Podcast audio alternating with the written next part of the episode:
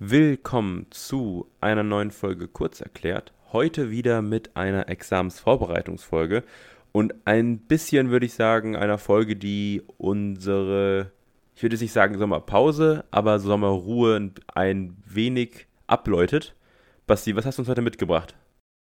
Genau, erstmal noch vorab habe ich mir überlegt, können wir noch ein paar Hausmitteilungen machen und zwar einmal nochmal zu unserer Bundestagsreihe.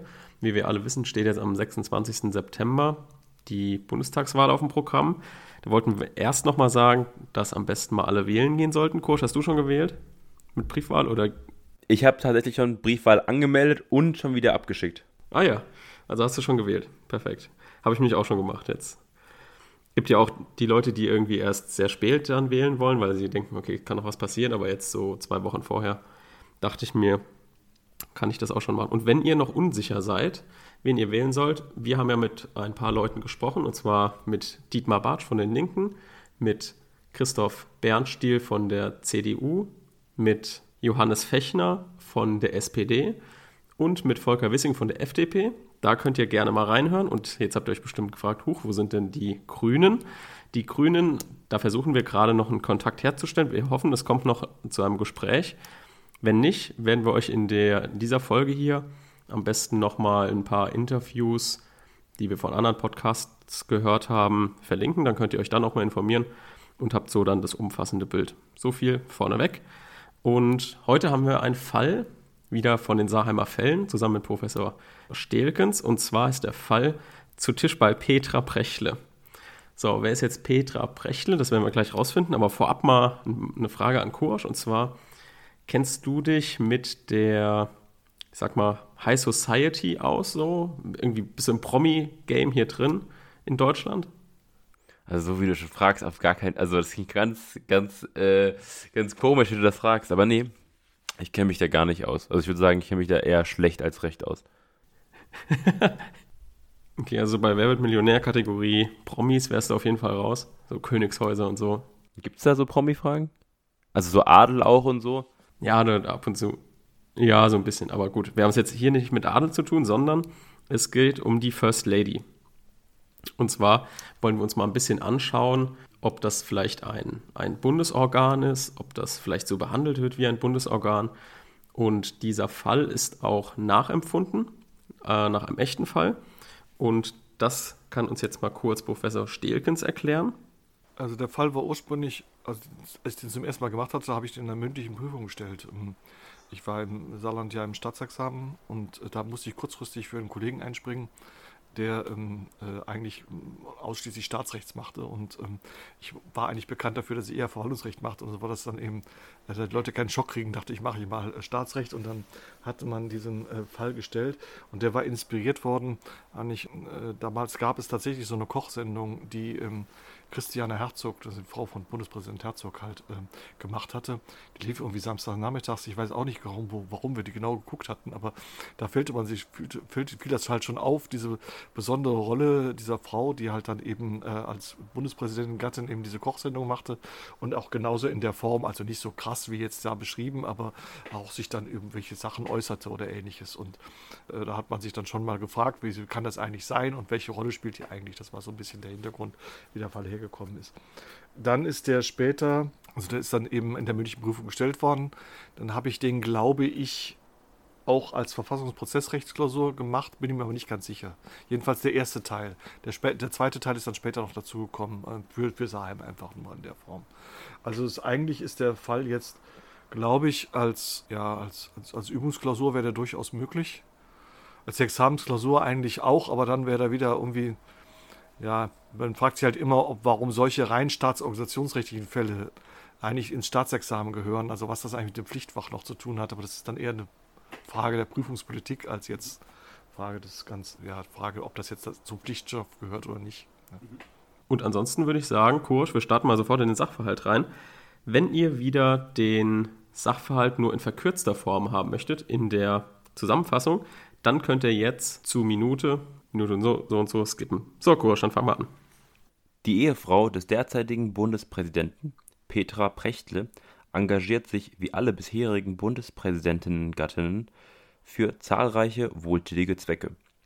Ihr Hauptprojekt ist die Förderung der Stiftung Heim und Herd, die sich zum Ziel gesetzt hat, notleidende Familien mit kleinen Kindern zu unterstützen. Zur Förderung dieser Stiftung hat sich Frau Prechtle bereit erklärt, im Fernsehen eine Kochsendung Zu Tisch bei Petra Prechtle zu moderieren, die seit fünf Monaten mit nicht unbeträchtlichem Erfolg ausgestrahlt wird. Zunächst sieht man in dieser Sendung Frau Prechtle auf einem Wochenmarkt in Berlin die Zutaten zu ihren Gerichten einkaufen, wobei sie den Zuschauern erzählt, welche Produkte ihrer Ansicht nach die besten sind. Anschließend folgt man ihr ins Schloss Bellevue, den, dem Amtssitz des Bundespräsidenten, wo sie einen prominenten Gast empfängt, der Frau Prechtle beim Kochen unterstützen soll. In der Küche des Schlosses wird dann gekocht und das jeweilige Rezept erklärt. Wenn das Essen fertig ist, wird im Speisesaal des Schlosses gegessen, wobei Frau Prechtle jeweils ein im Schloss vorhandenes Tafelservice vorstellt. Ist der Bundespräsident zu Hause, isst er auch mit und lobt die Küche. Die Bundesregierung, die von einer Koalition der Fraktionen der Christlich-Liberalen Partei (CLP) und der Fraktion der Bunten getragen wird, ist über diese Sendung, von der die Mitglieder der Bundesregierung erst am Tage ihrer Ausstrahlung Kenntnis nahmen, jedoch alles andere als glücklich. Frau Prechtle beschränkt sich darin nämlich nicht darauf, übers Essen und seine Zubereitung zu plaudern, sondern äußert sich auch politisch. So sagt sie etwa vor laufender Kamera, dass die Politik der Bundesregierung zur Frauenförderung verfehlt sei wenn sich alle Frauen, wie es ihrer Natur entspricht, um den Haushalt und die Kinder kümmern würden, hätten wir kein Arbeitslosenproblem. Ebenso abwertend äußert sie sich über die Handelspolitik der EU. Ich sehe gar nicht ein, warum wir Deutschen unbedingt dieses ausländische Essen in unser Land lassen müssen. Hiermit verdirbt man sich nur den Magen und die deutsche Esskultur geht verloren. Da verwende ich grundsätzlich nur deutsche Produkte beim Kochen. Das mag man am liebsten nach einem harten Arbeitstag. Schließlich nahm sie auch zu einem von der Bundesregierung eingebrachten Gesetzesentwurf, der den Entzug des elterlichen Sorgerechts über Kinder im Falle nachgewiesener körperlicher Bestrafungen erleichtern soll, dahingehend Stellung, dass es nicht angehe, das Recht der Eltern auf Erziehung ihrer Kinder der Sache nach abzuschaffen. Mit meinen sechs Kindern, solchen Rabauken, wäre ich nie fertig geworden, wenn es nicht hin und wieder ein paar saftige Ohrfeigen gesetzt hätte. Wenn dieses Gesetz durchkommt, werde ich mich nicht wundern, wenn die Kriminalitätsrate explodiert. Nach mehreren solchen Äußerungen, die immer wieder für mediale und politische Aufregung im In- und Ausland sorgten, wendet sich Bundeskanzler Gräfin Margit von Eisen an die Bundespräsidenten, er möge doch dafür sorgen, dass sich seine Frau bei ihrem sicherlich sehr lobenswerten Engagement politischer Äußerungen enthalte Schließlich sei sie als Frau des Bundespräsidenten die First Lady der Bundesrepublik und müsse daher bei ihren Äußerungen politische Zurückhaltung üben. In seinem Antwortschreiben zeigt sich der Bundespräsident ob dieses Ansinnens überrascht, wie könne er seiner Frau verpflichten, sich politischer Äußerungen zu enthalten. Nur weil er Bundespräsident sei, gehe seine Frau doch nicht ihrer Grundrechte verlustig er verstünde auch gar nicht, wie eine Bundesregierung, die doch so viel Wert auf die Abschaffung des Patriarchats lege, dazu komme, seine Frau letztlich seiner Ansicht zu unterstellen, sie könne in ihrer Wohnung, zurzeit eben das Schloss Bellevue, machen, was sie wolle. Er werde daher auch in Zukunft nicht gegen die Veranstaltung der Sendung einschreiten. Zwei weitere Staffeln der Sendung und das große Weihnachtsspecial mit dem Titel Präsidiale Plätzchen backen seien bereits in Vorbereitung Darauf beschließt die Bundesregierung, dass nicht hingenommen werden könne, dass ihre Politik von Frau Prechtle weiterhin öffentlich verächtlich gemacht werde. Es müsse sichergestellt werden, dass sie sich in ihrer Sendung, wenn überhaupt, nur insoweit politisch äußere, als dies vorher mit der Bundesregierung abgesprochen sei, zumal sich, was zutrifft, die Zuschauer für die Kochsendung ohnehin nur interessierten, weil Frau Prechtle Frau des Bundespräsidenten sei und im Ambiente des Amtssitzes des Bundespräsidenten gekocht werde. Die Bundesregierung stellt damit beim Bundesverfassungsgericht einen gegen Frau Prechtle als Ehefrau des Bundespräsidenten gerichteten Antrag auf Feststellung, dass sie durch ihre genau bezeichneten politischen Äußerungen in der Kochsendung Zu Tisch bei Petra Prechtle gegen ihre grundgesetzliche Verpflichtung zur politischen Neutralität bei amtlichen Auftritten verstoßen habe Außerdem erwägt die Bundesregierung auch, gegen den Bundespräsidenten ein verfassungsgerichtliches Verfahren einzuleiten, da sein Verhalten zeige, dass er die Äußerungen seiner Frau billige und fördere, so dass sie auch ihm zuzurechnen seien. Bitte prüfen Sie, ob der gegen Petra Prechtle gerichtete Antrag der Bundesregierung Aussicht auf Erfolg hat und ob für die Bundesregierung die Möglichkeit besteht, auch gegen den Bundespräsidenten ein Verfahren vor dem Bundesverfassungsgericht mit Aussicht auf Erfolg einzuleiten. So, perfekt. Dann fasse ich den Fall nochmal ganz kurz zusammen für diejenigen, die den Fall schon gelesen haben und nur die Kurzfassung hören wollen. Also es geht um die First Lady, also die Ehegattin von dem Bundespräsidenten hier in unserem, in unserem Sachverhalt. Und die hat eine Kochschau gemacht, wozu sie den Amtssitz des Bundespräsidenten nutzt, als Ambiente und um das Publikum anzuziehen. Und es funktioniert auch ganz gut. Und es sind mehrere Staffeln geplant und die Bundesregierung kriegt davon erst bei der Ausstrahlung mit. Hier geht es halt darum, dass sie mit Prominenten im Amtssitz des Bundespräsidenten zusammenbackt und sich dazu auch gegebenenfalls politisch äußert. Das tut sie, indem sie, ich sage jetzt mal, ein altes Weltbild, sowohl ein Frauenbild als auch ein gesellschaftlich altes Bild zeichnet und den ja, Zuhörern sozusagen vermittelt, ja, Frauen gehören an den Herd, ausländisches Essen ist schlecht, Kinder können geschlagen werden. So, jedenfalls sagt sie es nicht so genau, wie ich das jetzt sage, aber sie umschreibt das halt so. Jetzt fragt sich halt die Bundesregierung, okay, können wir jetzt gegen die irgendwie vorgehen, gegen die First Lady oder gegen den Bundespräsidenten? Bevor wir da in den Fall jetzt einsteigen, erstmal an Kursch die Frage, Kursch, was meinst du, aus deiner Sicht könnte die Bundesregierung gegen die Aussagen dieser Petra Prechtle, können die dagegen vorgehen oder meinst du eher nicht? Naja, grundsätzlich würde ich erstmal sagen, dass für jeden die Meinungsfreiheit herrscht auch für sie. Das heißt, sie kann grundsätzlich natürlich sagen, was sie möchte. Ich glaube aber, dass bei ihr halt noch eine zweite Komponente da reinkommt, und zwar, dass sie halt in gewisser Weise zum Stammetat dazugehört. Sie bekleidet eine öffentliche Position und muss dem auch gerecht werden. Das heißt nicht, dass sie nicht ihre Meinung sagen kann, muss aber trotzdem Neutralität wahren. Das heißt, sie ist dadurch tatsächlich, wahrscheinlich kann man das irgendwie sagen, eingeschränkt in einer gewissen Weise oder halt bestimmt, sich daran zu halten. Und von daher muss man, also muss sie anerkennen, dass sie eine öffentliche Position innehat oder in der Nähe dieser ist und dadurch die Neutralität auch wahren muss. Das heißt nicht, dass sie nicht ihre Meinung sagen kann, heißt aber, dass sie halt wahrscheinlich mit einer gewissen Sorgfaltspflicht rangehen muss. Mhm. Okay. Ja, bevor wir jetzt noch in den Fall einsteigen, über können wir uns kurz überlegen. Wir haben ja jetzt die Fallfrage, die sagt einfach, prüfen Sie, ob man gegen die Petra Prechle vorgehen kann und ob man gegen den Bundespräsidenten vorgehen kann. Also wir kriegen schon an die Hand vom Sachverhalt, okay, ihr habt jetzt hier zwei Teile zu prüfen. Das seht ihr also direkt und könnt auch das schon so einteilen. Also erster Teil und zweiter Teil. Ihr müsst das jetzt nicht versuchen, in ein Verfahren zu quetschen, sondern es gibt euch schon im Sachverhalt vor, dass ihr zwei Verfahren prüfen könnt. Und deswegen fangen wir mit dem ersten Teil an. Und der erste Teil ist der Antrag gegen die Frau Prechle selbst vor dem Bundesverfassungsgericht. Normalerweise kennen wir ja solche Verfahren und Anträge vor dem Bundesverfassungsgericht eigentlich nur gegen, ich sage jetzt mal, Organe, die im Grundgesetz bestimmte Rechte und Pflichten bekommen. Und so die First Lady oder je nachdem, ob es einen First Gentleman gibt. Da kann man sich ja schon fragen, okay, ist jetzt so ein Organ, gegen welches ähm, ein Antrag vor dem Bundesverfassungsgericht gestellt werden kann?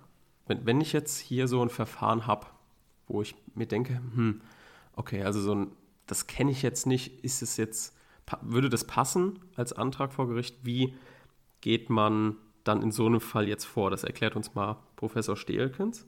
Ja, der Hintergrund ist ja dieser, dieses Prüfungspunkt, der teilweise aufkommt. Also oft ähm, bei ein, einigen Prüfungsschemata oder Fallbearbeitungen sieht man ja dann so schematisch als ersten Schritt eben Zuständigkeit des Bundesverfassungsgerichts oder, oder ähnliches. Das wäre jetzt hier die Frage, ob das hier, ob, ob sowas tatsächlich sinnvoll ist oder in so einem Fall könnte sich das eben bewähren, Anführungsstrichen. Das Problem ist, dass in der Verfassungsgerichtsbarkeit, jedenfalls so wie sie jetzt im, im Grundgesetz ausgestaltet ist, es keine Generalklausel gibt, die etwa mit 40 VWGO vergleichbar ist. Also es gibt keine Generalklausel im Bundesverfassungsgerichtsgesetz oder im Grundgesetz, in dem drin steht, das Bundesverfassungsgericht ist für alle verfassungsgerichtlichen Streitigkeiten zuständig. Und dann werden einige Verfahrensarten aufgezählt und dann gibt es aber so Auffangverfahrensarten wie allgemeine Leistungsfrage oder sowas. Das gibt es halt auf verfassungsgerichtlicher Ebene nicht. Da geht man nach wie vor davon aus, dass es ein Enumerationsprinzip gibt. Das heißt, nur der Gesetzgeber darf neue Verfahrensarten schaffen, wenn sie nicht schon breit im Grundgesetz vorgesehen sind. Das Bundesverfassungsgericht darf eigentlich, also eigentlich darf es nicht neue Verfahrensarten erfinden, sondern ist eben an den Katalog gebunden, was manche Rechtsprechung des Bundesverfassungsgerichts in der Hinsicht ein bisschen problematisch macht. Da brauchen wir jetzt hier nicht drauf eingehen. Also eigentlich ist es aber eigentlich anerkannt, dass es eben nur diese Verfahrensarten gibt. Deswegen muss man jetzt diese einzelnen Fälle die so ankommen, also wenn ein Antrag eben beim Bundesverfassungsgericht einkommt, mit, ankommt, mit dem man jetzt erstmal nicht so richtig anzufangen weiß, muss man jetzt einen dieser Verfahrensarten zuordnen, damit die, man dann eben am Maßstab das prüft. Oder man muss halt sagen, dieser Verfahren lässt sich an keinerlei Verfahrensarten zuordnen und ist deswegen unzulässig. Jetzt haben wir das jetzt hier so in dem Fall gemacht, dass dadurch, dass immerhin hier schon mal die Situation besteht, dass die Bundesregierung oder die, die Bundeskanzlerin klagt, die Bundesregierung klagt, man immerhin hier die Situation hat, dass man schon mal einen tauglichen Antragsteller hat. Also dass insoweit das schon passt. Und dann könnte man sagen, was kann denn die Bundesregierung für Anträge stellen? Und dann überlegt man sich, naja, Anträge, also Normkontrollanträge und sowas passt hier überhaupt nicht. Wenn dann überhaupt nur die Organstreitigkeit äh, als äh, statthafte Antragsart. Äh, und dann würde man die dann eben gegebenenfalls äh, für unzulässig erklären oder wegen nicht tauglichen Antragsgegner oder ähnliches. Ja. Äh, aber das gibt es vielfach im Verfassungsprozessrecht also nicht vielfach, aber es kommt immer wieder mal vor im Verfassungsprozessrecht, dass ich aufgrund dieser fehlenden Generalklausel ich Anträge habe, mit denen ich eigentlich nichts Richtiges anfangen kann und die dann erstmal an, am Maßstab eines, einer Klageart prüfen muss, wo ich eigentlich schon weiß, die passt da nicht dazu und dann die Prüfung auch vergleichsweise schnell zu Ende ist. Ja. Also, wo gucken wir jetzt erstmal rein, wenn wir uns überlegen, okay, finde ich ein Verfahren vor dem Bundesverfassungsgericht. Hier haben wir jetzt halt die Möglichkeit, in Paragraph 13 Bundesverfassungsgerichtsgesetz reinzuschauen, denn dort sind ja abschließend alle Verfahren genannt, die wir prüfen können. Also da ist ein Organstreit drin, die Verfassungsbeschwerde, abstrakte Normkontrolle und so weiter.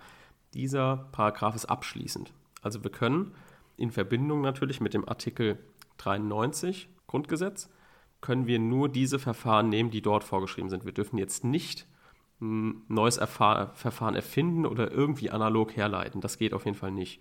Und deswegen müssen wir uns auch an diese Struktur halten. Und ich lese jetzt mal gerade den Paragraph 13 in Verbindung mit dem Artikel 93 Absatz 1 Nummer 1 Grundgesetz vor, denn es wirkt hier ja so, dass ein Organ gegen ein anderes möglicherweise bestehendes Organ, die First Lady, vorgehen will. Also die Bundesregierung gegen die First Lady, also Organ gegen Organ.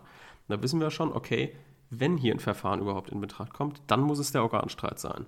Und jetzt lesen wir uns den mal durch und dann versuchen wir mal zu überlegen, okay, würde die First Lady hier reinpassen in, die, in diese Vorschrift? Das Bundesverfassungsgericht entscheidet über die Auslegung dieses Grundgesetzes aus Anlass von Streitigkeiten über den Umfang der Rechte und Pflichten eines oberstes Bundesorgans oder anderer Beteiligte die durch dieses Grundgesetz oder in der Geschäftsordnung eines obersten Bundesorgans mit eigenen Rechten ausgestattet sind.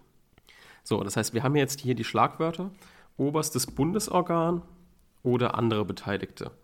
Und jetzt müssen wir uns halt überlegen, das machen wir alles im Rahmen der Beteiligtenfähigkeit der Antragsgegnerin, also der First Lady, und schauen uns dann hier in Ruhe an, okay, könnte jetzt die First Lady ein Beteiligter im Sinne von Artikel 93 Absatz 1 Nummer 1 sein, und zwar entweder ein oberstes Bundesorgan oder ein anderer Beteiligter.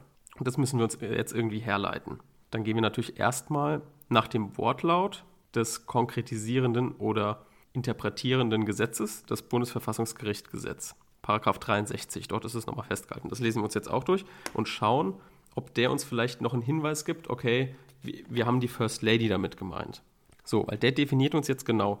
Antragssteller und Antragsgegner können nur sein der Bundespräsident, der Bundestag, der Bundesrat, die Bundesregierung und die im Grundgesetz oder in den Geschäftsordnungen des Bundestages und des Bundesrates mit eigenen Rechten ausgestatteten Teile dieser Organe. Das heißt also, dieser Wortlaut des Bundesverfassungsgerichtsgesetzes, der auch den Organstreit regelt, der sagt, nein, die First Lady ist kein oberstes Bundesorgan und auch kein anderer Beteiligter im Sinne des Artikel 93 Absatz 1 Nummer 1 Grundgesetz. Jetzt wissen wir aber auch, dass ein einfaches Gesetz, wie es das Bundesverfassungsgerichtsgesetz ist, das Grundgesetz nicht einschränken darf. Denn wenn der Gesetzgeber sich überlegt hat, okay, wir wollen die First Lady als anderer Beteiligter haben oder als oberstes Bundesorgan, dann darf das Bundesverfassungsgerichtsgesetz für sich nicht sagen, okay, wir sehen das aber anders und wir wollen gerade die First Lady nicht als oberstes Bundesorgan oder andere Beteiligte haben. Das heißt auch, dieser Paragraph 63 Bundesverfassungsgerichtsgesetz, der kann nicht den Artikel 93 Absatz 1 Nummer 1 einschränken. Und deswegen müssen wir uns jetzt nach dem Wortlaut auch noch fragen, können wir uns das irgendwie anders herleiten? Und dann müssen wir halt eigene Überlegungen jetzt anstellen. Und die erste Überlegung wäre, man könnte vielleicht die First Lady aus der normativen Kraft des Faktischen als anderen Beteiligten oder als oberstes Bundesorgan einordnen. Was heißt jetzt normative Kraft des Faktischen? Heißt übersetzt, weil es einfach in der Realität so ist. Also wenn es halt so angewendet wird und wenn die Leute das so behandeln, dann ist das die rein normative Kraft des Faktischen und die hat auch einen Wert. Und deswegen können wir uns überlegen, okay, können wir vielleicht so herleiten, dass sie ein anderer Beteiligter oder ein oberstes Bundesorgan ist. Denn geschichtlich ist es so, dass sie sozusagen eine de facto Institution schon ist. Also es war immer so, dass die First Lady ein Amt bekleidet oder viele denken, okay, sie ist die First Lady, das ist ein eigenes Amt. Korsch hat das ja auch schon kurz angesprochen. Mm, und die hat eine wichtige auch integrative Rolle und nimmt auch an Empfängen teil im In- und Ausland. Und die öffentliche Meinung der First Lady ist für alle schon relevant. Also man könnte erstmal überlegen, okay, geschichtlich und auch aus dem rein faktischen könnte sie schon ein Bundesorgan sein. Auch ein guter Hinweis ist noch, was ihr jetzt in der Klausur nicht machen könnt, aber vielleicht merkt ihr es euch, auf den Webseiten des Bundespräsidenten ist sie auch öfters genannt. Und sie hat, soweit ich weiß, sogar eine eigene Website. Hieraus könnte man auch herleiten, okay, wenn sie schon eine eigene Website hat, auch mit ihren Funktionen und so, das könnte man als oberstes Bundesorgan oder zumindest als anderer Beteiligter im Sinne des Artikel 93 Absatz 1 Nummer 1 Grundgesetz sehen. Anderes Argument ist noch, dass der Fehltritt von ihr zugleich auch ein Fehltritt des Bundespräsidenten ist. Denn wenn man sich vorstellt, wenn sie sich jetzt im Fernsehen öffentlich äußert, die Allgemeinheit weiß, okay, das ist die Frau des Bundespräsidenten. Und wenn sie einen Fehltritt sich leistet, dann ist das, jedenfalls in der öffentlichen Meinung und im, im gesellschaftlichen Diskurs, dem Bundespräsidenten zuzurechnen. Das könnte also alles dafür sprechen, dass die First Lady ein oberstes Bundesorgan oder ein anderer Beteiligter ist. Letztendlich könnte man dem aber auch allem widersprechen und sagen, okay, hier das rein normativ faktische ist irrelevant, denn im Grundgesetz ist ein Bundesorgan als First Lady einfach nicht geregelt. Also die Verfassung sieht ein solches Amt nicht vor. Und es gibt einfach keine Ämter oder Bundesorgane, welches nicht im Grundgesetz geregelt ist oder das keine Rechte und Pflichten dort zugewiesen bekommen hat. Und deswegen würde es wenig Sinn machen, wenn man dann sagt, okay, die First Lady ist aber gerade so ein Bundesorgan, was das Grundgesetz nicht vorsieht. So, also es ist eine sehr, sehr strenge Wortlautregel. Und auch noch ein Argument ist, wenn man sich vorstellt, hm, wenn das Grundgesetz jetzt eben dieses Amt als First Lady im Grundgesetz nicht vorsieht und man ihr jetzt das aber trotzdem aus dem rein normativ-faktischen zuschustert, dann würde sie in eine Organwalterrolle gedrängt werden, die sie vielleicht gar nicht haben möchte. Denn unter anderem der Bundespräsident auch, der muss seine Wahl von der Bundesversammlung erst noch annehmen. Und zwar nach Artikel 54 Absatz 7 in Verbindung mit Paragraph 9 Absatz 4 aus dem Gesetz zur Wahl des Bundespräsidenten. Das heißt, er muss seine Rolle erst annehmen. Diese Möglichkeit hätte die Gattin von ihm aber dann nicht. Also die First Lady hat nicht die Möglichkeit zu sagen, okay, nehme ich jetzt das Amt der First Lady an oder nicht, denn sie ist mit ihm verheiratet und wird dann in eine Rolle gedrängt, die sie selbst nicht ablehnen kann. Das heißt sozusagen die Annahme der Wahl zum Bundespräsidenten würde zugleich für seine Ehefrau bedeuten, sie würde auch in ein Amt mit Rechten und Pflichten gedrängt. Und wenn man sich das vorstellt, dann macht das Sinn zu sagen, nee, die First Lady ist kein oberstes Bundesorgan oder kein anderer Beteiligter im Sinne des Artikel 93 Absatz 1 Nummer 1. Und deswegen ist es richtig, hier im Ergebnis zu sagen, nee, sie ist kein Bundesorgan oder kein anderer Beteiligter und es gibt kein Verfahren, mit der die Bundesregierung gegen sie vorgehen kann. Und jetzt gibt es nochmal die Expertensicht für euch.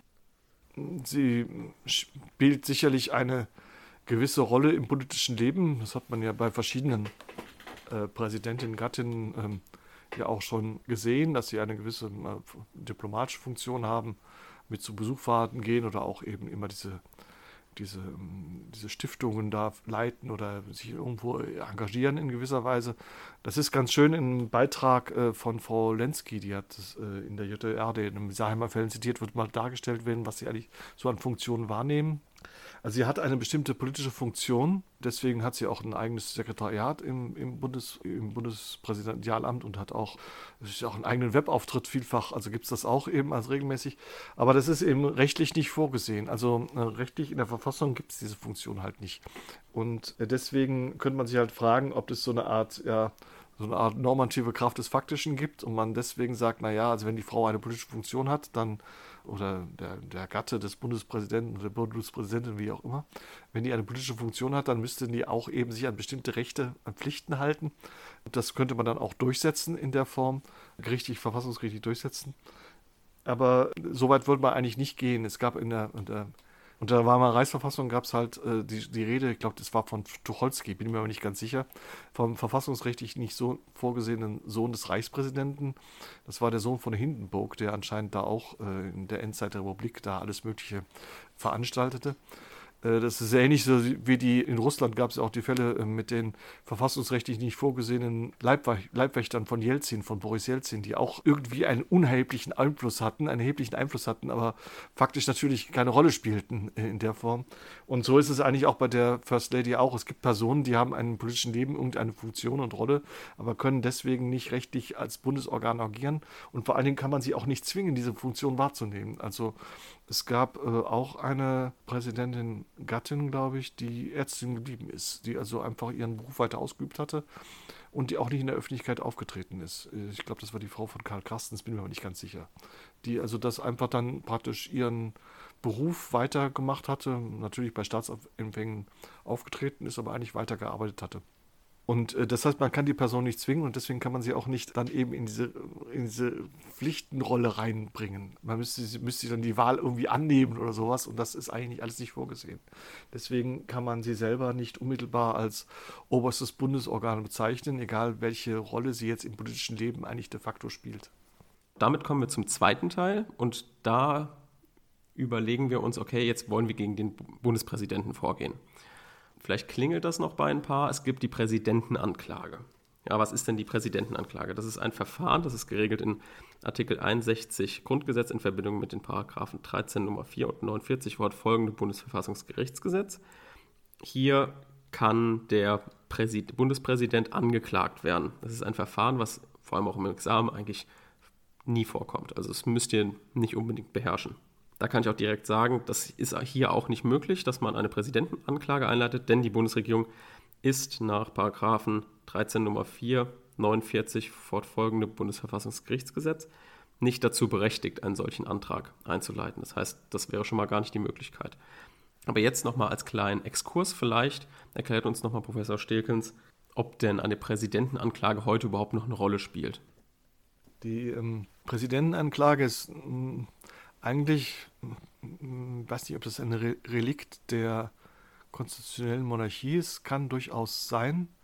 Oder es kommt wohl daher. Das ist der Grundgedanke, dass man ein Staatsoberhaupt, das jedenfalls nicht einer parlamentarischen Kontrolle untersteht, also nicht der Kontrolle durch das Parlament, das es abwählen kann, dass man das praktisch im Fall der Pflichtverletzung, also Hochverrat praktisch aus dem Amt beseitigen kann. Und das setzt aber natürlich voraus, in gewisser Weise, dass eigentlich, dass, damit das eine praktische Rolle spielt, muss eigentlich dieses Staatsorgan eigentlich auch irgendwelche Machtkompetenzen haben. Also muss eine besondere äh, Befugnisse haben, die man überhaupt erfolgreich missbrauchen kann, um auf diese Weise dann sich der Präsidentenanklage zu unterziehen. Das ist eigentlich eher, eher ein strafrechtlich, strafverfahrensähnlich ähnlich aufgestaltetes Verfahren, das eigentlich in der Bundesrepublik bei den relativ schwachen Bundespräsidenten eigentlich keine große Rolle spielen kann, weil es da solche Fälle noch nicht gegeben hat. Also, dass der Bundespräsident jetzt das Parlament rechtswidrig auflöst und die Bundeswehr einsetzt zu diesem Fall, kann man sich schwer vorstellen. Wenn das der Fall wäre, würde man aber auch eher dann über die Organstreitverfahren gehen, weil das relativ einfach, einfach zu handhaben ist, als eben diese doch sehr schwerfällige Präsidentenanklage. Man könnte sich für die Präsidentenanklage Anwendungsfälle denken, Das wäre die Fälle, die ähnlich sind mit denen, was jetzt in, in Frankreich stattfindet. Also eher so persönliche Korruptionsfälle. Dass man da sagt, also wenn das jetzt Nachweise Korruption eine Rolle spielt, dann oder sich ähnliche oder irgendwelche so politische Freundschaften, also diese üblichen Männerfreundschaften, Problematiken, die dann irgendwie zu sowas, ähm, zu rechtswidrigem Handeln führen oder zu, zu bestimmten Einflussnahmen führen, die es eigentlich nicht geben darf. Das könnte man sich vorstellen, dass das dann da wieder eine Rolle spielt, einen neuen Fall gibt. Aber eigentlich ist das nicht auf solche Fälle, so solche, solche privaten Fehlleistungen zugeschnitten, sondern eher auf echten Machtmissbrauch, also im Sinne von, dass äh, die Organkompetenzen vollständig überschritten werden. Und äh, das passt eigentlich hier eigentlich nicht so richtig mehr. Okay, also bleibt uns wieder nur, wir haben ein Organ gegen ein Organ und dann kommt bei uns das Organstreitverfahren raus. Und was jetzt die Bedeutung von dem Organstreitverfahren als kontradiktorisches Verfahren ist, erklärt uns auch nochmal Professor Stekens, damit ihr da nochmal so einen Hintergrund und eine kleine Wiederholung habt zum Organstreit. Also die Frage ist ein bisschen der Klassiker letztlich, ob die Ausgestaltung des Organstreitverfahrens als kontradiktorisches Verfahren, ob das halt mit den Vorgaben des Artikel 93 Absatz 1 Nummer 1 Grundgesetz, wo das nicht so angelegt zu sein scheint, ob das übereinstimmt. Und das kontradiktorische Verfahren heißt hier eigentlich nur, dass eben nicht, wie das Artikel 93 Absatz 1 Nummer 1 nahelegen würde, allein jetzt abstrakt geklärt wird, welche Rechten und Pflichten ein oberstes Bundesorgan hat, sondern man in Rechtsbeziehungen denkt. Also nicht dieses kontradiktorische Verfahren bedeutet halt eigentlich nicht, dass äh, man jetzt untersucht, ob bestimmte Kompetenzen überschritten worden sind, sondern ob Rechte durch eine bestimmte Kompetenz überschreiten, durch eine bestimmte Maßnahme Rechte eines anderen Organs, das dann Antragsteller ist, ähm, äh, verletzt worden sind. Und ähm, das heißt, ich brauche praktisch immer eine Streitigkeit zwischen zwei Einheiten, also zwischen zwei Kläger und Beklagten oder, Antragsteller und Antragsgegner, die dann eben über Rechte und Pflichten Streitigkeiten, die im Verhältnis untereinander miteinander bestehen. Und das setze ich, setze ich dann eben dadurch wieder, dass ich zunächst einmal anders als bei der Verfassungsbeschwerde zum Beispiel einen Antragsgegner habe oder auch anders als bei der Normenkontrolleverfahren einen Antragsgegner habe, also mich als Antragsteller gegen eine konkrete andere Person richten muss, gegen ein anderes Organ richten muss sodass es schon mal eine Streitigkeit zwischen zwei Personen ist, zwischen zwei Organen ist und nicht nur generell eine abstrakte Frage. Und die zweite Ebene ist eben, dass man dann bei der Antragsbefugnis, bei 64 eben dann eine Maßnahme hat, die gerade dann einen Antragsgegenstand hat zunächst einmal, nämlich gegen was wehrt sich eigentlich der Antragsteller und dann eben dieser Antragsgegenstand auch dann in irgendeiner Weise die Rechte des Antragstellers verletzen kann. Und auf diese Weise hat man dann so eine Rechtsbeziehung letztlich konstruiert, innerhalb derer, dass das dann gehen soll, in den, innerhalb, die dann entschieden werden soll. In der jüngeren Entscheidung wird das relativ, in den jüngeren Entscheidungen wird das immer, gibt es immer häufiger Fälle, wo das Bundesverfassungsgericht dann betont, etwa das Organstadtverfahren dient nicht der allgemeinen Verfassungsaufsicht. Also das sind die, vor allen Dingen die AfD-Fälle, wo die AfD in regelmäßig, also die Fraktion, AfD-Fraktion im Bundestag, muss man fairerweise sagen, oder korrekterweise sagen, die AfD-Fraktion im Bundestag Rechte des Bundestages geltend macht, angeblich, aber eigentlich gar nicht Rechte des Bundestags geltend macht, sondern einfach nur klären lassen will, ob etwa die Flüchtlingspolitik der Bundesregierung zu einem bestimmten Zeitpunkt, ob das mit dem Grundgesetz vereinbar ist, ob eben bestimmte Bundeswehreinsätze mit dem Grundgesetz vereinbar sind oder ähnliches und es gar nicht so sehr um die Rechte des Bundestages in dem Kontext geht. Dann starten wir in den Organstreit und überlegen uns erstmal, sind die zwei denn überhaupt Beteiligten fähig hier? Also der Antragsteller und der Antragsgegner. Der Antragsteller ist ja die Bundesregierung. Die ist natürlich nach 63 Bundesverfassungsgerichtsgesetz, haben wir uns vorhin ja durchgelesen, ist sie beteiligtenfähig, genau wie der Antragsgegner, also der Bundespräsident, denn der ist ja auch in 63 Bundesverfassungsgerichtsgesetz, ist er ja auch genannt. Das heißt, wir kommen zu römisch zweitens tauglicher Organstreitgegenstand. Und das ist ja, wie wir schon öfter jetzt mitbekommen haben in den Folgen, entweder eine Maßnahme oder eine Unterlassung. Und hier ist es jetzt, wie immer im Organstreit, ganz wichtig, dass er hier differenziert vorgeht. Wir haben ja jetzt mehrere Maßnahmen oder Unterlassungen, die vielleicht hier in Betracht kommen können. Und jetzt will der Korrektor von euch sehen, okay, ihr könnt die einzelnen Maßnahmen oder Unterlassungen auseinanderhalten. Und deswegen differenziert er hier in zwei Möglichkeiten, die wir haben. Einmal haben wir ja die Unterlassung rechtlich gebotener Einwirkung auf die Ehefrau zur politischen Mäßigung als angreifbare Maßnahme. Also hätte der Bundespräsident seiner Frau sagen sollen, hier, lass das mal, hör auf, dich so im Fernsehen zu äußern. Da überlegen wir uns mal, ist das denn überhaupt vorstellbar? Kurasch hat vorhin schon ganz richtig gesagt, dass die Frau des Bundespräsidenten natürlich auch ihre Meinung sagen darf. Es ist ja ganz normal auch Meinungsfreiheit, insbesondere, weil sie jetzt ja gerade kein Organ ist, was sich irgendwie bestimmter politischer Neutralität verpflichtet hat. Das haben wir ja vorhin schon ausgeschlossen. Das heißt, sie hat ganz normal die Meinungsfreiheit wie der auch. Und auch wenn sie ein gesellschaftlich veraltetes Bild und vielleicht auch abstruse Meinungen vertritt, sie darf sie trotzdem vertreten. Und deswegen ist das grundsätzlich erstmal in Ordnung, beziehungsweise der Bundespräsident hat keine Möglichkeit, auf die Meinung seiner Frau einzuwirken. Was ja früher auch noch der Fall war, dass die Ehefrau dem Ehemann gegenüber weisungsgebunden war. Das war damals im Zivilrecht geregelt, ist zum Glück jetzt natürlich nicht mehr so und auch schon seit längerem. Kursch, was würdest du sagen? Könnte er vielleicht mit der Scheidung drohen? Zu sagen, hier, wenn du, das, wenn du dich nochmal weiterhin so äußerst, dann lasse ich mich scheiden? Wäre das eine Möglichkeit? Also er kann natürlich sich von ihr trennen. Also das ist ja seine freie Entscheidung. Aber andererseits kann er sie natürlich nicht grundsätzlich erpressen. Das ist ja quasi eine Erpressung. Und von daher, er kann schon, äh, ob er das jetzt möchte oder nicht, ist, glaube ich, eine ganz andere Frage. Genau, also er kann das tun, das ist richtig. Mm, also er kann sagen, hier, hier, ich lasse mich scheiden und so, aber du kannst das eben nicht mit einem Organstreit durchsetzen. Weil hier ist natürlich die persönliche Rechtsstellung des Bundespräsidenten geschützt von. Also das kannst du mit einem Organstreit nicht erzwingen. Das heißt, wir haben die erste Unterlassung und haben die abgelehnt. Und jetzt kommen wir zu der Maßnahme, die auch differenziert betrachtet von der Unterlassung. Und zwar könnte hier eine Maßnahme sein, die die Bundesregierung in ihren Rechten verletzt, dass er diesen Amtssitz seiner Frau zur Verfügung stellt. Wir haben im Hinterkopf, im Sachverhalt kam raus, dass gerade dieses Bereitstellen von dem Amtssitz die Leute dazu bewegt hat, die Fernsehsendung einzuschalten, in der sie sich dann politisch äußern konnte. Ja, also das ist so ein Zusammenspiel. Es hat sozusagen erst die Möglichkeit gegeben, diesen politischen Äußerungen so eine große Fläche zu geben. Deswegen kann man sagen, okay, vielleicht ist die Maßnahme, die hier die Bundesregierung in ihren Rechten verletzt, die Bereitstellung des Amtssitzes. Genau, und hier müssen wir immer nur die Möglichkeit haben. Ne? Wir sind ja noch in der Zulässigkeit. Das heißt, hier müsst ihr nicht groß rechtliche Ausführungen machen. Das kommt erst später. Und ich will jetzt nicht zu viel vorwegnehmen, aber wir wissen alle, später wird es darum gehen, welche Funktion der Bundespräsident innehat. Er ist Inhaber der Insignien, also auch des Amtssitzes, und kann deswegen grundsätzlich seiner Ehefrau hier verwehren, im Amtssitz aus der Position des Bundespräsidenten sich politisch zu äußern, beziehungsweise eine Fernsehsendung mit, mit Kochshow und so weiter zu machen.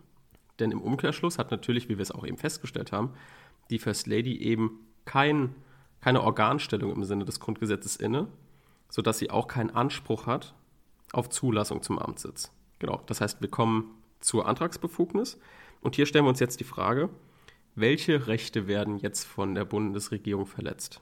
Denn nur wenn sie sowas geltend macht, also eine Rechtsverletzung, dann ist sie antragsbefugt. Jetzt stellen wir uns nochmal die Frage, wie man sich jetzt in einem kontradiktorischen Verfahren die Antragsbefugnis herleitet. Also Antragsbefugnis bedeutet ja, dass der Kläger geltend, also der Antragsteller geltend machen soll, durch die Maßnahme in seinen Rechten verletzt zu sein. Durch die Maßnahme des Antragsgegners. Das heißt, ich habe erst den Antragsgegner, dann die Maßnahme des Antragsgegners, zurechte Maßnahme und dann dritte Ebene halt, das muss die Rechte des äh, Antragstellers verletzen. Möglicherweise verletzen eben in der Antragsbefugnis. Und jetzt ist es im Grundgesetz relativ selten, dass Pflichten gleichzeitig mit Rechten in einer Norm zusammen sind. Also steht selten darauf, äh, der Bundestag hat einen Anspruch darauf, dass das und das geschieht, äh, dass der und der das macht, sondern es wird eigentlich immer nur gesagt, die Bundesregierung macht das, die Bundesregierung darf das in deren Situation tun, dass der äh, oder darf das nicht tun oder ähnliches, sodass diese Rechtsbeziehungen zwischen den Organen eigentlich nicht aus, ausdrücklich ausgesprochen werden sodass man dann eigentlich immer viele dieser Rechtsbeziehungen dann eher ungeschriebener Natur sind oder nicht ausgesprochen sind. Also wenn Sie sich das ein ganz anderes Beispiel nehmen, etwa das Beispiel der Recht des Bundestages gegenüber einer Parlamentsauflösung. Ja, dann ist es eben, das steht nirgendwo, dass der Bundestag kein Recht hat, aufgelöst zu werden, wenn die, ein Recht darauf hat, nicht aufgelöst zu werden, wenn die Voraussetzungen des Artikel 68, glaube ich, ist es, nicht vorliegen, sondern es ist eher andersrum, dass man selbstverständlich davon ausgeht, dass, wenn die Voraussetzungen nicht vorliegen, vorliegen der Bundestag nicht aufgelöst werden darf daraus sich dann aber das Recht des Bundestages auf weitere Tätigkeit ergibt. Und äh, das verlangt dann manchmal etwas mehr an Beschreibung. Also jetzt hier müsste man jetzt überlegen, erstmal, was könnte eigentlich das Recht der Bundesregierung sein? Das ist zunächst einmal eben das Spiegelbild zu dem, was könnte die Pflicht sein, die der Bundespräsident verletzt hat.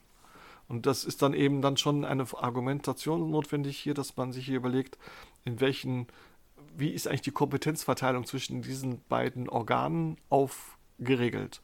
Und da ist es eben, das müsste man dann eben ausführen, so dass im Prinzip das Grundgesetz davon ausgeht, dass politische Maßnahmen im Wesentlichen von der Regierung gemacht werden sollten und der Bundespräsident im Prinzip eine Art Mäßigungsgebot jedenfalls haben könnte aufgrund seiner Ausgestaltung. Und dann, wenn man dann so eine Mäßigungsgebot sich mal vorstellen kann, das wäre dann eine Frage, das wird dann als ungeschriebener Grundsatz der Verfassungsorgantreue angesehen, dass man dann eben nicht in Kompetenzbereiche anderer reinregiert rein praktisch, dass man sich das entsprechend herleitet. Also erstmal sagt, ja, es gibt also offensichtlich das gemeinsame Problem ist, dass beide in dem politischen Raum wirken, dass beide Organe ähm, hier eine gewisse Außenwirkung haben und sich natürlich wechselseitig stören können. Und man dann die fragt, na, wenn jetzt eben die politische Außendarstellung eher Aufgabe der Bundesregierung ist, dass dann ein Hineinregieren des Bundespräsidenten eben diese Kompetenz der Bundesregierung zur politischen Außendarstellung eben verletzen könnte. Also das heißt, man muss hier immer relativ sorgfältig arbeiten, und manchmal solche Rechte dann auch relativ umständlich herleiten oder jedenfalls klar herleiten, von was, welchen Aspekten man ausgeht. Weil allein der, der Grundsatz, dass der eine, dass die Maßnahme rechtswidrig ist, führt nicht, eben nicht dazu, dass man deswegen gleichzeitig in seinen Rechten verletzt ist. Dann wären wir wieder bei der Verfassungsaufsichtsdiskussion, die gerade nicht gelten soll. So, und jetzt in unserem speziellen Fall, was könnte jetzt hier verletzt sein von der Bundesregierung? Grundsätzlich könnte verletzt sein, den Grundsatz, dass der Bundespräsident neutral sein muss. Das ist erstmal so der Oberbegriff. Und das lässt sich alles unter den ungeschriebenen Grundsatz der Verfassungsorgantreue subsumieren, denn der Bundespräsident hat ein Organ inne, die des Bundespräsidenten. Der Bundespräsident darf sich grundsätzlich nicht in die Tagespolitik einmischen. Er hat sich politischen Stellungnahmen, die vor allem gegen bestimmte Parteien oder gegen bestimmte Ansichten sind, hat er sich neutral zu verhalten. Und dies alles sind halt die Funktionen seines Amtes und dem Amt gegenüber muss er sich treu verhalten. Das heißt, hier könnte also dieses, diese Verfassungsorgantreue von ihm persönlich verletzt sein, weil er seiner Frau die Möglichkeit gibt, sich zur Tagespolitik vielleicht zu äußern. Das ist alles mit einem Vielleicht versehen, weil wir ja noch in der Zulässigkeit sind und nur die Möglichkeit abschätzen müssen. Okay, besteht hier die Möglichkeit, dass diese Rechte verletzt sind? Und diese Rechte können grundsätzlich verletzt sein hier in dem Fall. So, das heißt, auch die Antragsbefugnis haben wir. Jetzt gibt es hier noch ein kleines Problem in der Frist. Da verweise ich euch aber auf die Lösungsskizze, denn das ist nochmal ein kleines Sonderproblem, was ihr gerne, wenn ihr den Fall komplett verstanden habt, auch nochmal dort nachlesen könnt. Und jetzt kommen wir zur Begründetheit. Das heißt, jetzt geht es mit der freien Argumentation los, sage ich mal. Das, was, was wahrscheinlich alle lieben, im Organstreit frei zu argumentieren, ohne Struktur. Perfekt. Also, Jetzt erstmal machen wir uns natürlich den Obersatz, damit wir selbst überprüfen können, was wir gleich prüfen müssen. Und zwar heißt der Obersatz, der Antrag der Bundesregierung ist begründet, wenn der Bundespräsident durch Bereitstellung seines Amtssitzes für die Durchführung der Kochsendung seiner Frau tatsächlich die verfassungsrechtlichen Rechte der Bundesregierung verletzt hat. Also alles, was wir jetzt aus der Zulässigkeit uns zusammengesucht haben, kommt jetzt in einem einzigen Satz. So, und dann kommt immer noch, dies wäre der Fallsatz, also in, in, Gänsefüßchen, dies wäre der Fallsatz. Das könnt ihr eigentlich immer hinten dranhängen. Dann könnt ihr dem Prüfer schon mal mitgeben, okay, guck mal hier, Prüfer, das möchte ich gleich prüfen und hier hast du schon mal eine Struktur an die Hand. Das hilft euch im Organstreit auf jeden Fall weiter, um dem Prüfer zu zeigen, dass ihr eine gewisse Struktur habt. Das ist ja in verfassungsgerichtlichen Klagen immer so ein Problem. Und zwar ist dieser Satz denn, Dies wäre nach dem oben Gesagten der Fall, wenn er hierdurch gegen seine verfassungsrechtliche Pflicht zur politischen Mäßigung verstoßen und hierdurch die Kompetenzen der Bundesregierung zur Politikgestaltung verletzt hat. Ob dies geschehen ist, hängt ab, wie streng das Verbot der politischen Mäßigung des Bundespräsidenten zu handhaben ist. Also wir stellen uns hier jetzt drei Fragen. Und zwar, was darf der Bundespräsident? Was darf er nicht? Und hat er jetzt in diesem konkreten Fall diese Kompetenz, die wir dann im, in der Frage 1 festgestellt haben, verletzt? Diese drei Fragen stellen wir uns. Und damit steigen wir also ein. Was sind die Kompetenzen des Bundespräsidenten in Bezug auf politische Äußerungen?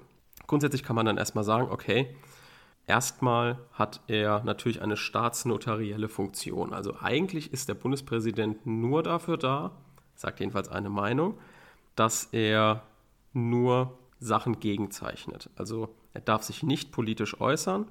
Er ist sozusagen nur ein Wächter und hat eine Reservefunktion. Genau, das ist aber natürlich eine sehr, sehr strenge Ansicht und auch, wie wir alle wissen, auch heute nicht mehr die herrschende Meinung, denn natürlich hat er eine gewisse repräsentative und Integrationsfunktion. Und zwar darf er sich schon zu bestimmten Sachen äußern, die aber die Gesamtheit der Bürger betreffen. Das heißt, er darf eben nicht wie die Bundesregierung nach Mehrheiten einteilen und nur Mehrheiten ansprechen, sondern er muss auch die Minderheiten integrieren. Also er muss alle ansprechen, das ist immer ganz wichtig. Deswegen die Integrationsfunktion. Also könnt ihr euch merken, nicht auf die Mehrheit, sondern auf die Gesamtheit. Darauf kommt es immer an. Er darf also nicht einzelne Minderheiten ausschließen, insbesondere darf er nicht kleinere Parteien ausschließen. Er darf generell nicht nur eine Partei bevorzugen. Er muss immer das, die Gesamtheit, die gesamte deutsche Gesellschaft ansprechen. Ja, jetzt könnte man natürlich überlegen, woher kommt denn das jetzt? Das steht ja nirgends. Es sind ja eigentlich nur diese staatsnotariellen Funktionen, wie zum Beispiel auch das Gnadenrecht. Nur das ist ja geregelt im Grundgesetz. Aber das hat sich aus traditionellen und gewohnheitsrechtlichen Verfestigungen ergeben. Und dass halt der Staats, das Staatsoberhaupt, der Bundespräsident, insbesondere durch ja, öffentliche Äußerungen, öffentliche Reden, Empfänge, Preisverleihungen, jetzt zum Beispiel auch bei der Flutkatastrophe, dann, dann Ansprachen hält und versucht, die Gesellschaft beisammenzuhalten oder sie irgendwie versuchen zu beruhigen in so Ausnahmesituationen. Und das alles ist halt ein gewisses Gewohnheitsrecht, was dem Bundespräsidenten diese Äußerungsbefugnis gibt. Natürlich ist das auch immer unabhängig von der Bundesregierung zu sehen. Also das lässt sich letztendlich darauf zurückführen, dass er natürlich auch eine gewisse Glaubwürdigkeit behalten muss und außerhalb der drei Gewalten steht. Also das hat auch das Bundesverfassungsgericht klargestellt, dass er eben nicht in der legislativen, judikativen oder exekutiven beheimatet ist, sondern außerhalb dessen steht und über allem integrativ wirkt. Genau. Also das ist sozusagen die Kompetenz, sich zu äußern. Jetzt ist aber natürlich die Frage, okay, das muss ja auch bestimmten Grenzen unterliegen. Was sind denn jetzt die Grenzen? Die Grenzen sind natürlich solche Sachen, die wir ja auch schon jetzt durch die Kompetenz ausgeschlossen haben, sowas wie einzelne Parteien bevorzugen, einzelne, einzelne Meinungen, zum Beispiel aus der Politik zu vertreten, bestimmte Politik zu machen. Das darf er natürlich nicht. Er darf sich nicht in die Tagespolitik einmischen. Also sowas wie, mh, hm, wenn jetzt ein Gesetz verabschiedet wird oder sowas, ob er das gut findet oder schlecht findet. Da sollte er sich einfach raushalten.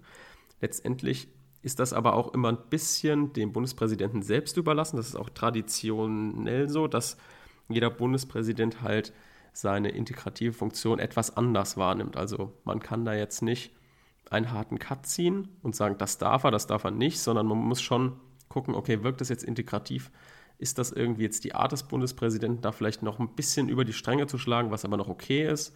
Das ist dann immer situationsabhängig zu bewerten.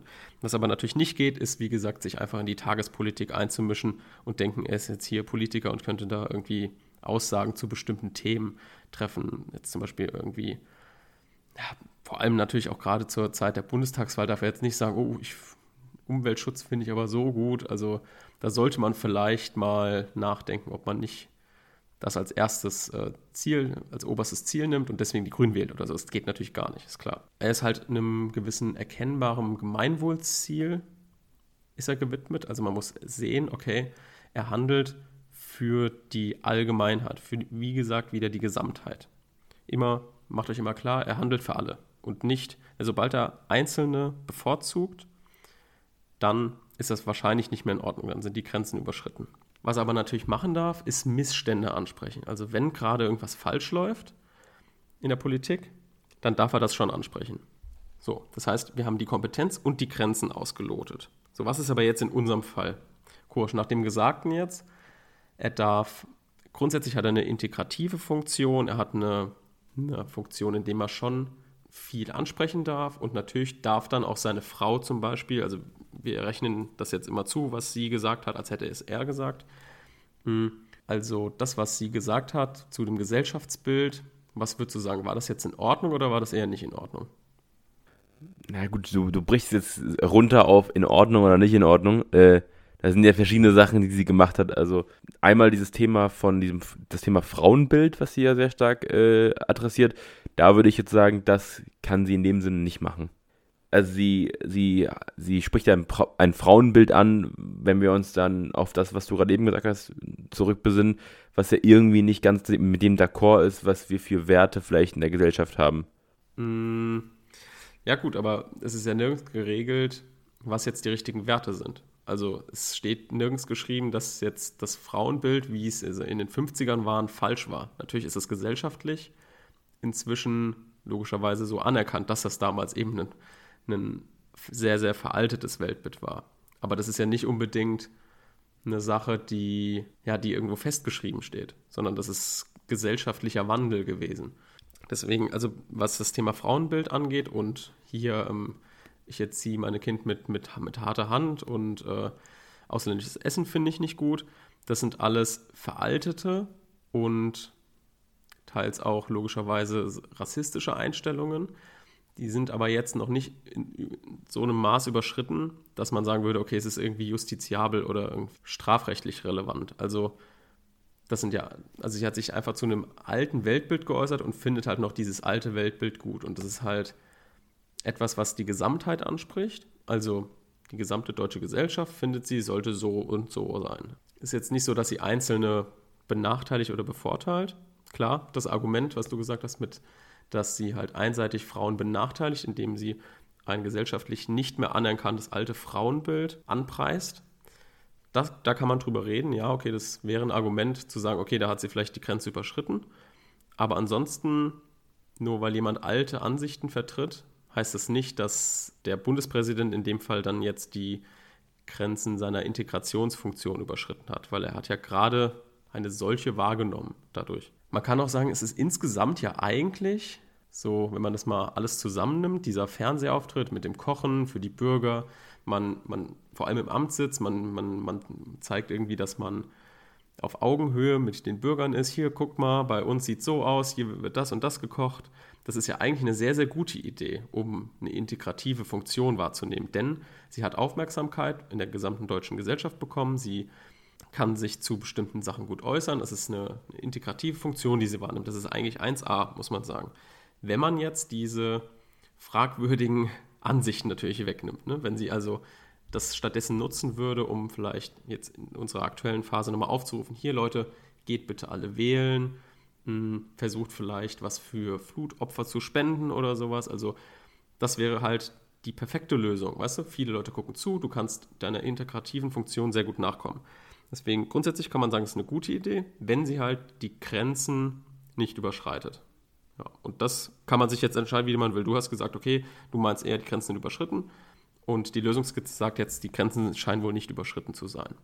Aber hier kommt es jetzt, wie gesagt, wieder auf eine freie Argumentation an und alles ist vertretbar, solange es gut argumentiert ist. Genau, das war soweit der Fall. Jetzt wird uns aber nochmal kurz Professor Stehlkens seine Einordnung geben zu der Funktion des Bundespräsidenten. Das ist eine, eine gute Frage. Eine gute Frage, die man sich manchmal auch stellt. Also, wozu braucht man den? Ja? Also, nach dem Grundgesetz ist es zunächst einmal ein Staatsoberhaupt, eben tätig zu sein wobei das letztlich vor allen Dingen eine Protokollfrage ist, also im Umgang mit anderen Staaten. Intern ist es eben so, dass man einmal äh, diese, also kann man vielleicht zwei Funktionen haben, einmal diese mehr oder weniger berühmte Staatsnotarfunktion, dass man eben bestimmte Sachen am Ende prüft. Äh, also etwa, ob das Gesetzgebungsverfahren ordnungsgemäß abgeschlossen wird, dann wird das gegen, äh, gegengezeichnet, äh, dann wird das eben unterzeichnet, das Gesetz ausgefertigt und im Gesetzblatt verkündigt. Dann hat, man es also notariell beglaubigt, praktisch, dass das Gesetz so zustande gekommen ist. Oder eben, dass bestimmte Personen ernannt werden vom Bundespräsidenten und ähnliches. Ja. Also der gewählte Bundeskanzler wird halt vom Präsidenten ernannt und damit ist eben bestätigt, dass der auch tatsächlich der gewählte Bundeskanzler ist. Oder ähm, die ernannte Bundesminister, die ausgesuchte Bundesministerin wird halt dann eben von der Bundespräsidentin von mir aus ernannt und dann ist eben klar, dass die, ähm, dass es eben dann entsprechend ist. Das sind diese Staatsnotarfunktionen. Auf, auf, Landesebene machen das andere Organe, teilweise der Landtagspräsident, teilweise der, hm, teilweise der Ministerpräsident. Das ist so eine Frage, die eine Aufgabe, die aber immer in jeder Verfassung eigentlich auftaucht, solche äh, regulären Dinge. Und dann gibt es hm, die in der Verfassung eigentlich nicht so richtig vorgesehene Integrationsfunktion. Das ist das, was man bösartig teilweise, also mal so formuliert worden ist, der Bundespräsident als Ersatzkaiser Ersatz. Also äh, das was ja nach der, also der Kaiser als, äh, als echt, echtes Staatsoberhaupt, monarchisches Staatsoberhaupt, allerdings Wahlkaisertum immerhin. Also der äh, dann eben vom Reichspräsidenten als Ersatzkaiser praktisch, weil die Leute eigentlich so eine Art Monarchen haben wollten. Also dann eben Hindenburg als ähm, als monarchähnliches äh, Wesen dann da agierte. Und dann später dann eben, dass man auch sowas eben nicht mehr wollte und dann sicherstellen wollte, dass es eben ein bürgerlicher Bundespräsident ist und der dann eben integrierend einwirken soll. Also äh, da eben äh, versuchen soll, durch seine Reden und seine Tätigkeiten eben dazu wirken, dass eben äh, die Bevölkerung sich mit dem Staatswesen identifiziert oder dass man Probleme jenseits des politischen ähm, Diskurses, also unabhängig von parteipolitischen Erwägungen mal allgemein anspricht und ähnliches. Das ist eine Geschmacksfrage, ob man sowas für sinnvoll hält oder nicht, dass es da immer eine Neujahrsansprache gibt oder nicht. Ähm, oder ähnliches kann man sich, nee, das sind ja immer die Weihnachtsansprachen, glaube ich. Der Bundespräsident spricht immer zu Weihnachten und die, der, die Kanzlerin immer zu, so, so, ja, ja. Silvesterabend. Silvesterabend. Also, äh, also die Weihnachtsansprachen, ob man das jetzt für eine zweckmäßige Maßnahme hält, ist äh, ist jedenfalls verfassungsrechtlich so vorgesehen, dass es das eben ergeben soll. Und das ist dann eben eine Frage, dass man eben, äh, dass es eben eine glaubwürdige Figur sein sollte, jenseits des politischen Konzeptes, äh, des, äh, jenseits politischer Konflikte, die eben integrierend wirken soll durch Einheitlichkeit. Und dann gibt es noch eine dritte Funktion, das ist die, praktisch in Notfällen bestimmte Entscheidungen zu treffen. Also nicht in Notfällen, sondern in äh, bestimmte ja, Schiedsrichterfunktionen praktisch wahrzunehmen, also Ja-Nein-Entscheidungen zu treffen, etwa wenn das Parlament aufzulösen ist, wenn die Voraussetzungen vorliegen, diese Entscheidung, eine Ermessensentscheidung zu treffen oder eben bei der Regierungsbildung bestimmte Leute vorzuschlagen, wenn es dann keine Einigung gibt oder ähnliches. Das sind so diese, diese ruhenden Kompetenzen, die im Einzelfall mal auftauchen. Und dann werden wir uns noch die Schwerpunkte des Falles angucken. Also auf was müsst ihr achten? Wo sollte man hier den Schwerpunkt setzen? Ja gut, also hier ist eigentlich relativ eindeutig, dass der erste Teil mit der Bundespräsidentin, Gattin, nee, Bundespräsident, oh, egal. Ganz, es gibt ja sämtliche Sachen, sind ja hier möglich, ganz, dass die, ähm, dass das ein kreativer Ansatz sein, sein muss. Also dass man irgendwie damit umgehen muss, mit dieser etwas ungewöhnlichen Fragestellung, die da, da ist und wo man eigentlich ja eigentlich auch nur erwartet, dass die Leute irgendwie Ideen entwickeln, wie man damit umgehen kann. Dass man, also man hätte jetzt eben auch vielleicht sogar auf die Idee eines faktischen Bundesorgans kommen können oder ähnliches, wäre eigentlich weitgehend gleichgültig gewesen. Ja, hätte man einfach nur gesehen, das Problem ist eben ungewöhnlich und jetzt muss ich das mit rechtlichen Argumenten an der richtigen Stelle praktisch abarbeiten. Also da würde man auch nicht verlangen, dass die Leute irgendwann ein Vorwissen haben. Ja, deswegen hat sich dieser Fall eben in der mündlichen Prüfung eigentlich auch ganz gut bewährt, weil man einfach dann mal so ein Gespräch führen konnte von der Geschichte her, äh, was jetzt hier das Besondere ist und dann konnte man eben die Leute auch ein bisschen führen. Der zweite Teil ist eher schon klassischer, jetzt abgesehen von diesem Zurechnungsproblem. Und da kommt es dann eben wirklich darauf an, dass man erstmal die Zulässigkeit ordentlich durchprüft, also dass man wieder ähm, dass man genau weiß, also Antragsteller, Antragsgegner, dass man die Maßnahme, die zurechnende Maßnahme konstruiert und dann eben die Beschwerdebefugnis, äh, die Antragsbefugnis formuliert und dann aus diesen drei Aspekten, also aus diesen vier Punkten, dann das Gewebe für die Begründtheitsprüfung macht. Also Die Frage ist ja dann im Ergebnis bei der Begründetheitsprüfung, der Obersatz, Organschaltverfahren ist begründet, wenn eben tatsächlich das ergibt, dass die Maßnahme, die angegriffene Maßnahme eben die Rechte des Antragstellers verletzt. Und äh, also verfassungswidrig ist und die Rechte des Antragstellers verletzt. Und dieses Gewebe baut man letztlich dann auf in der Zulässigkeitsprüfung.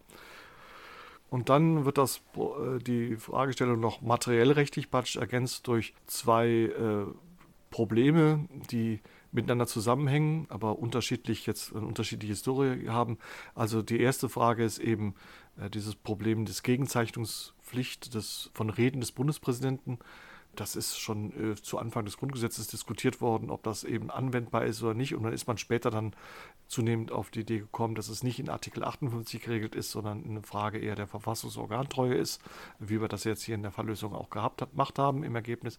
Und dann gibt es das neuere Problem, das aber eigentlich nur eine Variante des alten ist. Das ist diese Grundsatzfrage des Informationshandeln der öffentlichen Hand und ähm, die Frage, inwieweit dieses Informationshandeln der öffentlichen Hand eben Grundrechte verletzen kann oder eben an Kompetenzen gebunden ist. Und äh, das ist die Frage, die sich etwa hier stellte, auch in dem Fall von 2014 glaube ich, wo das Bundesverfassungsgericht diesen Gauck-Fall entschieden hatte, in dem der Bundespräsident Gauck eben gesagt hatte, die in irgendeinem kleinen Rahmen äh, die NPD, glaube ich, als Spinner bezeichnet hatte. Und wo das Bundesverfassungsgericht dann einmal aufbauend auf seiner Rechtsprechung zu, ähm, zum Neutralitätsgebot von der Bundesregierung wo es ja sehr strikte Neutralitätsgebote gibt, dann beim Bundespräsidenten etwas andere äh, Maßstäbe angelegt hatte, äh, etwas großzügigere Maßstäbe, nach dem Motto, ähm, wenn der Bundespräsident als Organ schon keine Kompetenzen hat und seine Integrationsfunktion wahrnehmen kann, dann wahrnehmen soll, eben durch seine Persönlichkeit, dann darf er sich eben auch nicht verfälschen, sondern soll dann auch sagen können, was ihm nicht passt ähm, und darf hier keine Neutralitäts, zu strenge Neutralitätsgebote auferlegt bekommen. Und diese Sachen laufen dann hier zusammen und deswegen ist die Klausur eigentlich nicht ganz unanspruchsvoll. Könnte, wie, ich ja schon zu Anfang sagte, vermutlich sowohl in der Übung wie auch am Staatsexamen gestellt werden. Aber ich hätte da, wie ich auch schon sagte, durchaus aufgrund der Spezialität der Fragen und die Fragen, ob es wirklich Sinn der Juristenausbildung ist, die Leute jetzt dazu zu bringen, dass sie äh, verfassungsgerichtliche Organstreitigkeiten von höchsten Staatsorganen, ob das wirklich die Funktion ist, ähm, hätte ich das Bedenken, dass man sowas wirklich ernsthaft stellen kann. Also jenseits der mündlichen Prüfung. Und damit sind wir dann auch mit der heutigen Folge am Ende. Danke fürs Zuhören. Bis zum nächsten Mal. Tschüss. Genau. Tschüss.